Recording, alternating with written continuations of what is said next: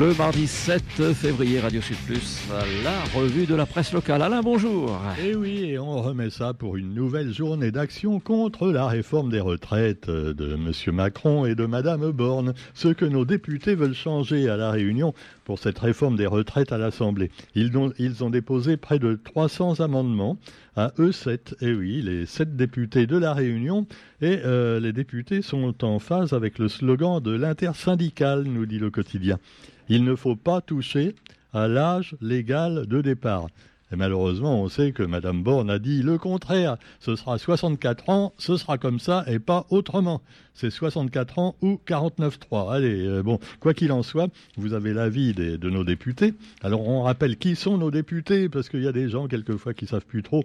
Alors, vous avez Perceval Gaillard, Salé Gaillard, Emeline Kerbidi, euh, et puis Karine Lebon, Frédéric Maillot, Philippe Naillet et Jean-Hugues Ratenon, sans oublier Nathalie Bassir, qui est un petit peu plus à droite que les autres, mais qui est quand même, on le sait, opposée à pas mal de mesures qui ne sont pas assez, disons, humaines.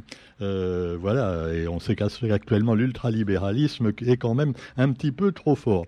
Le durcissement de l'index senior également, qui passe mal dans le monde économique. Durcissement de l'index et on a envie de leur tendre le majeur, ça c'est sûr. Quoi qu'il en soit, les députés ont jusqu'au 17 février pour examiner en première lecture la réforme des retraites. L'État veut assurer la transparence en matière de gestion des âges et valoriser les bonnes pratiques, nous dit-on.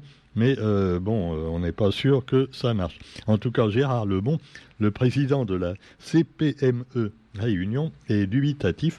Il s'explique, donc on joue avec la vie des entreprises, dit-il. Actualité également des, des jeunes. Alors justement, c'est la une du quotidien pour cette réforme des retraites. Où sont les jeunes? Eh oui, où sont les jeunes? Et les jeunes, bah oui, ils sont pas toujours devant leur, leur portable ou leur téléphone. Euh, ils sont quelquefois, ils réfléchissent dans leur tête, hein, et pas seulement avec des applications. Et alors, euh, les élèves se mobilisent ou pas, ça dépend. Alors il y en a même un qui est interrogé par le quotidien et qui dit « Je préfère ne pas y penser ». Bon, lui, c'est carrément un futur mouton, tu vois. Après, euh, alors moi, qu'est-ce que vous voulez qu'on y fasse hein? Ben, De toute façon, on peut rien y faire, ce sera comme ça. Et puis voilà, ils vont mettre le 49.3 comme d'habitude. Donc c'est pas la peine qu'on manifeste, ça ne sert à rien. Voilà donc ce que pensent certains jeunes et moins jeunes d'ailleurs, qui sont pour l'instant euh, finalement, qui deviendront comme leurs parents peut-être ou leurs grands-parents. Et ben, c'est peut-être dommage, hein, parce que la démocratie, c'est évidemment le bulletin de vote, mais ce n'est pas que ça. Et évidemment, c'est un peu l'argument utile par le gouvernement maintenant, et en particulier par le président, c'est de dire ah ben vous avez voté pour moi, j'ai la majorité, donc je fais ce que je veux pendant cinq ans, voilà. Et puis euh, je ne veux pas donc de voix discordantes. Quoi qu'il en soit, eh bien combien de lycéens sont dans la rue aujourd'hui? On a pris au, quotidien la température sur leur motivation. J'imagine le journaliste du quotidien avec un thermomètre, tu vois. Euh, pour le mettre euh, derrière l'oreille. Non, c'est des thermomètres maintenant. Tu simplement tu mets sur le front et ça te donne la température. Hein. Ah ouais, parce que par contre pour ce qu'il fait par euh, par derrière, là c'est euh, c'est Macron qui nous le met. Bon, alors cela dit, oui, c'est pas pareil. Donc allez, non, non, mais ne soyons pas partisans, voilà, voilà. Et deux nouvelles journées d'action donc cette semaine. Les mairies ont déjà prévenu qu'au niveau euh, des écoles euh, maternelles en particulier et petites écoles, ça risque d'être un petit peu difficile. Il y aura beaucoup de profs absents et donc de personnel communal aussi sans doute.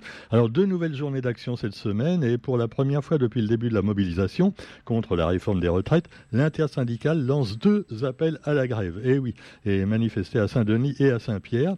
Alors euh, le premier ce mardi au lendemain du début de l'examen du projet de loi et un second mouvement samedi.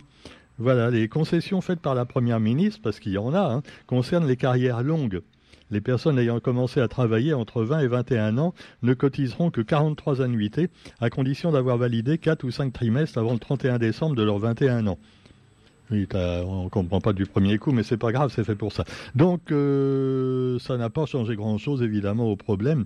Et puis, il y a la pénibilité. Les pompiers également se mettent de la partie. Ils ont un boulot particulièrement pénible. Et comme dit un pompier, bah, je me vois pas à 65 ans monter sur la grande échelle encore, tu vois.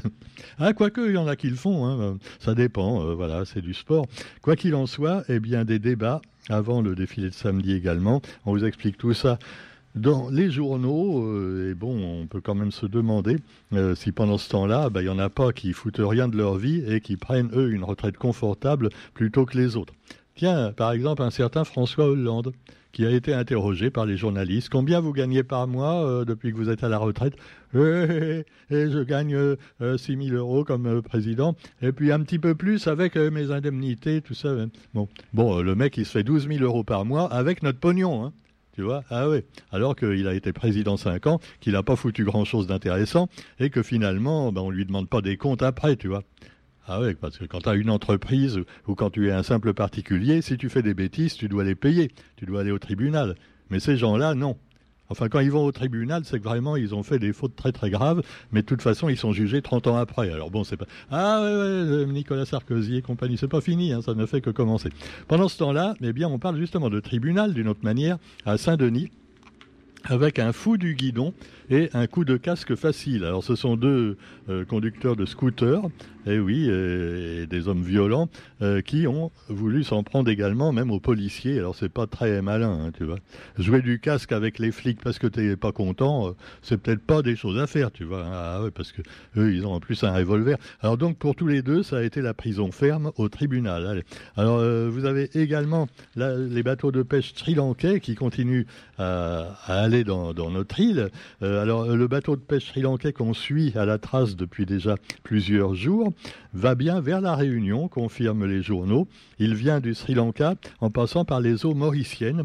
Il a fait escale à Maurice avant de reprendre la mer. Bah, les Mauriciens veulent pas les garder alors. Euh, non, parce que nous, il paraît qu'on peut. Quoi qu'il en soit, c'est pas une raison pour devenir anti-sri lankais, euh, raciste, alors qu'il y en a quand même pas des milliers et des milliers qui arrivent. Hein. Enfin bon, quoi qu'il en soit, ça fait peur quelquefois aux gens. Voilà. Euh, le grand remplacement aussi. Ah là là, qu'est-ce qu'on en parle du grand remplacement ici comme en métropole. Donc voilà, ici finalement les Sri Lankais, les Comoriens sont un petit peu les, Maghrébins en métropole. Hein. C'est un petit peu la même considération pour eux. Et puis vous avez également euh, bah, les sénatoriales. Ah bah oui, alors on va parler bientôt des sénatoriales. C'est en septembre, quatre sièges en jeu, mise en route d'une liste socialiste à côté de celle de la majorité régionale, renoncement de Cyril Melchior. Bah pourquoi euh, il renonce au sénatorial Il a trop de boulot au conseil départemental sans doute. Voilà, je sais pas. Non. parce que finalement, s'il était au Sénat, bah, peut-être que ce serait pas plus mal. Hein. Ah non, mais je sais pas, je dis ça. Quoi qu'il en soit, oui, il fout rien au Sénat, mais enfin, moi. Alors, quoi qu'il en soit, réélection de Viviane Mallet, voulue par Michel Fontaine. Les sénatoriales, qui se tiendront dans neuf mois en septembre, sont en gestation. Neuf mois gestation. Ah, jeu de mots du quotidien. Éric Abarex estime que l'union ne pouvait se faire sans l'ouverture de discussions avec Saint-Denis. Le PS devrait donc présenter sa liste, alors qu'Huguette Bello pousse Evelyne Corbière et Wilfried Bertil. Moi, je comprends plus hein, du tout, euh, euh, parce que euh, Wilfried Bertil, moi je l'ai connu, il était socialiste. là maintenant, il est avec Huguette Bello. Donc il est plus à gauche qu'avant. Non, non, mais c'est vrai que maintenant la gauche a viré un peu à droite. Euh, alors les socialistes sont plus de droite que de gauche, donc c'est peut-être pour ça maintenant. Huguette Bello est peut-être plus proche des idées originelles du Parti socialiste. Quoi qu'il en soit, Erika Barex et Huguette, toutes les deux, voilà, dans ce débat. Et puis alors Viviane Mallet, qui est la copine de Michel Fontaine, et euh, elle peut compter sur l'appui de celui-ci pour sa réélection. Voilà, on voit Michel et Viviane sur la photo également. Et puis vous avez aussi l'actualité nationale et internationale. Et alors là, évidemment, la réforme des retraites occupe beaucoup de place, mais vous avez quand même des choses peut-être beaucoup plus graves encore qui se passent dans le monde, comme par exemple le, le séisme en Turquie et en Syrie avec plus de 3000 personnes tuées, probablement beaucoup plus, hein, malheureusement. Euh, il y a plein de gens encore sous les décombres. Un séisme de près de 8 sur l'échelle de Richter. Et donc, euh, ça a touché des zones qui sont déjà durement frappées par les guerres et les conflits ethniques à la frontière de la Syrie et de la Turquie. Et non loin de là, un petit peu plus au sud, il y a la fameuse ville d'Alep qui a été martyrisée finalement euh, bah ouais, un peu par tout le monde. Hein. Pour conquérir Alep, c'est un peu comme pour conquérir Kiev. Euh, et eh oui, c'est les civils qui trinquent euh, toujours. Alors là, vous avez eu des tremblements de terre, la nature également, qui tue beaucoup, et dans des villes frontalières de la Turquie, donc et de la Syrie. Pendant ce temps-là, eh bien, vous avez également une menace avec euh, ah ouais, le ballon chinois. Alors, euh, la Chine a confirmé l'origine chinoise du ballon. Euh, c'est la lanterne chinoise, tu vois, un petit peu.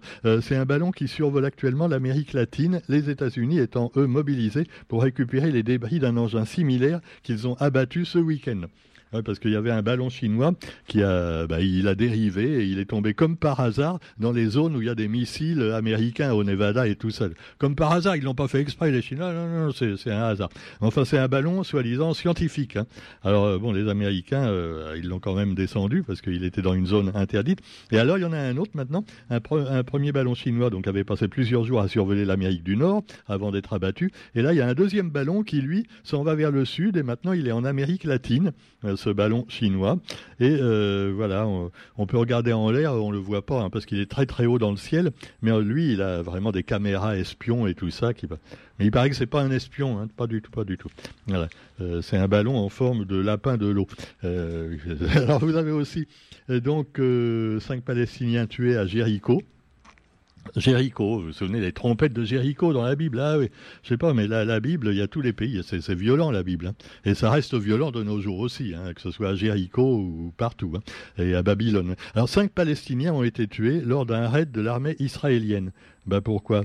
Non, parce qu'il y a des, évidemment, quelquefois les Palestiniens aussi, il y a le, euh, Hamas et, ou alors des dissidents euh, extrémistes qui balancent des petites bombinettes sur Israël alors des fois, la plupart du temps, ça tue personne, mais ça suffit pour que les Israéliens, eh bien, envahissent un petit peu plus la Palestine. Alors, faudrait peut-être peut-être que le, le, chef de donc des Palestiniens euh, du Hamas euh, mette un petit peu d'ordre dans ses troupes pour éviter qu'un jour son pays soit entièrement envahi par Israël. Euh, quoi, il l'est déjà? Oui, c'est vrai, d'accord. Mais enfin bon, alors les Américains sont venus pour mettre de l'ordre, mais enfin bon, les Américains, tu vois, on sait quand même de quel côté ils sont. Hein. C'est sûr que c'est pas très. Hein. ah ouais, c'est la, manière de voir les choses, les bons et les méchants, les bons d'un côté, les méchants de l'autre. C'est de leur faute, c'est eux qui ont commencé. Non, enfin, bon. Alors quoi qu'il en soit, eh bien, vous trouverez également la Corse Oh, Corse, île d'amour. Et voilà, alors, un quart de siècle après l'assassinat du préfet Erignac. Hein, vous vous rendez compte, ils avaient assassiné un préfet. Alors bon, si on assassine des gens, encore ça peut passer, mais pas les préfets. Hein.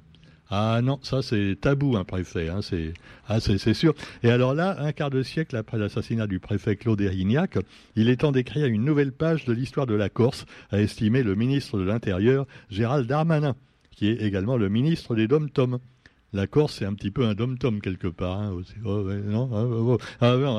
Alors Gérald Damanin venu présider les commémorations. Voilà, c'est sûr. Je ne sais pas si ça va calmer les esprits en Corse, hein, mais quoi qu'il en soit, eh bien, euh, il y a encore d'autres pays où c'est pire, qui sont sous l'égide de la France, comme le Kanaki, la Nouvelle-Calédonie, euh, que mon ami Thierry Bertil appelait la Nouvelle Calédonie dans une chanson, dans les années 80, ah de sinistre mémoire. À propos, on retrouvera la langue la pointe zo hein, cette semaine, voilà, avec Thierry et moi, euh, et les chansons d'Alain Macri. Et on vous invite à l'écouter avec attention. On se retrouve quant à nous demain pour la revue de la presse sur Radio Sud. Bonne journée à tous, salut